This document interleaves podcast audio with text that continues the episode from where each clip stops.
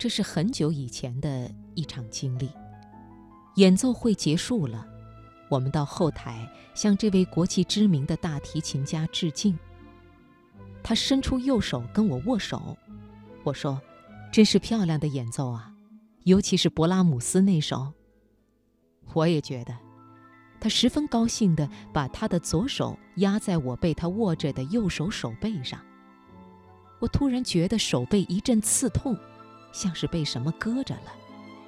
但出于礼貌，不好意思缩回手。他一定看到了我的表情变化，将他的左手在我面前扬了扬，说：“比木匠的手还粗，是吧？”那确实是比木匠的手还粗的一只手。拇指和食指中间虎口的地方长着一层厚茧，而从食指到小指的指尖部分也都长着厚厚的粗皮。这些粗皮如果盖住他的指纹，那他就成了没有指纹的人。当时我想，假如指纹也长在粗皮上面。那他的指纹势必改变了原来的排列纹路。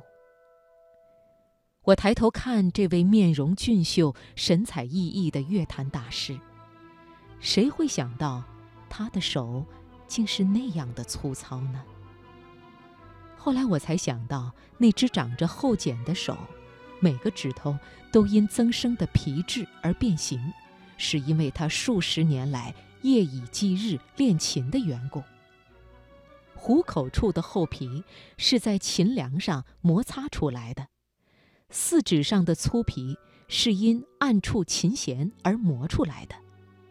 那绝对是一只粗糙而丑陋的手，但美丽而神奇的音乐却由那里流出，像汩汩清泉，可以拿来止渴，可以拿来明目清心，更可以拿来荡涤人的灵魂。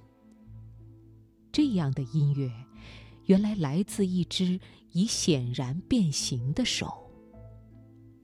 后来我听说，拉小提琴和中提琴的乐手也有同样的问题，他们的手因为长时间紧压琴弦，都会长出厚茧来，但究竟比不上大提琴乐手，因为大提琴的把位较宽，而琴弦较粗。低音提琴的把位更长，琴弦更粗，但在音乐会中用到低音提琴的机会不多，而且低音提琴很多时候是用拨弦来打拍子，所以低音提琴手的这个问题可能不太严重。不过，据音乐界的朋友说，手上长粗皮，在弦乐演奏家身上是再正常不过的事了。美丽的音乐。原来来自那么不美丽的手。